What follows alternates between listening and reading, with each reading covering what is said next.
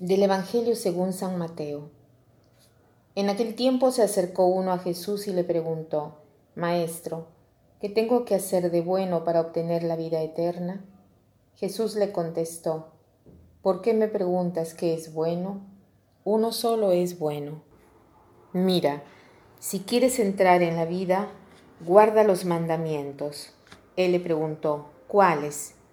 Jesús le contestó, no matarás no cometerás adulterio, no robarás, no darás falso testimonio, honra a tu padre y a tu madre, y ama a tu prójimo como a ti mismo.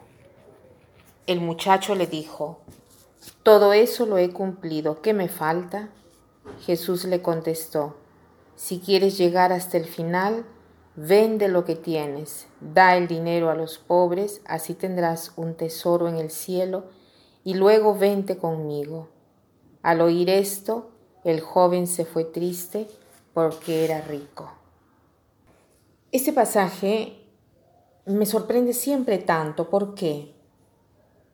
Porque veo que todos nosotros estamos siempre en la búsqueda de tener más, pensando que de esta manera podemos ser felices. Pero el Evangelio de hoy termina con esta frase. Al oír esto, el joven se fue triste porque era rico. O sea, poseer riquezas no es que te hace ser feliz, porque dice que poseía tanto y se fue triste. No es ni siquiera así. Entonces tratemos de entender cuál es el mensaje que Jesús nos quiere dar. Yo pienso que hoy podemos reflexionar sobre esta alternativa. ¿Cómo yo administro mis bienes? Como algo que administro no solo para mí, sino también para los demás, o como algo que me hace sentirme dependiente de lo que yo poseo.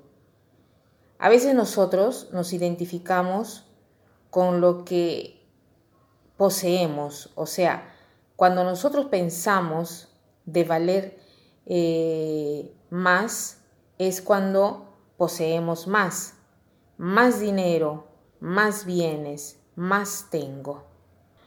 Eh, pienso que más eh, puedo influenciar en la sociedad si es que yo tuviera más, ¿no? Y puedo llegar a ser alguien en esta sociedad teniendo más, teniendo más dinero, teniendo más bienes.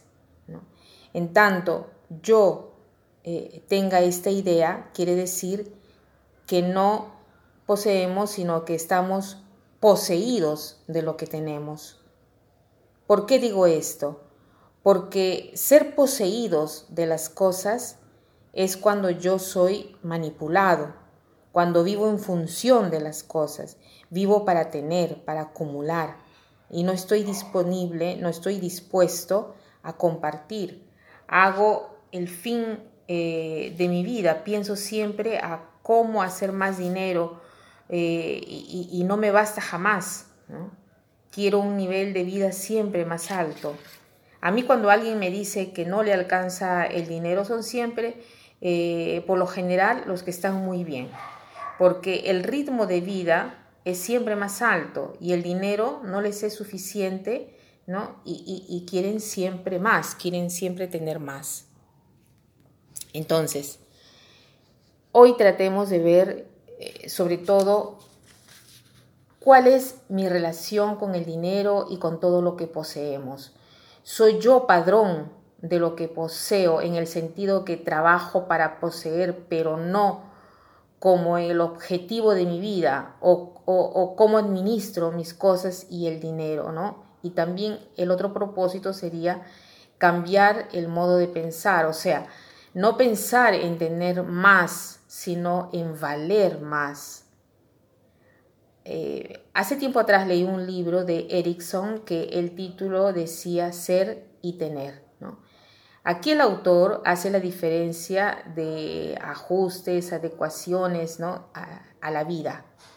Quien eh, adecua su vida en el tener es manipulado en los gustos, en los sentimientos, en las opiniones, en los factores externos y vive en una dependencia del consumismo, ¿no? Y se identifica con esto. O sea, dice, yo soy lo que tengo, lo que consumo. En cambio, quien se orienta hacia el ser es más feliz. ¿Por qué? Porque logra desarrollar su propia capacidad creativa y productiva y tiene una existencia mucho más activa, dinámica e interesante. Entonces, tratemos de eh, hacer el propósito de trabajar más para ser y no para tener.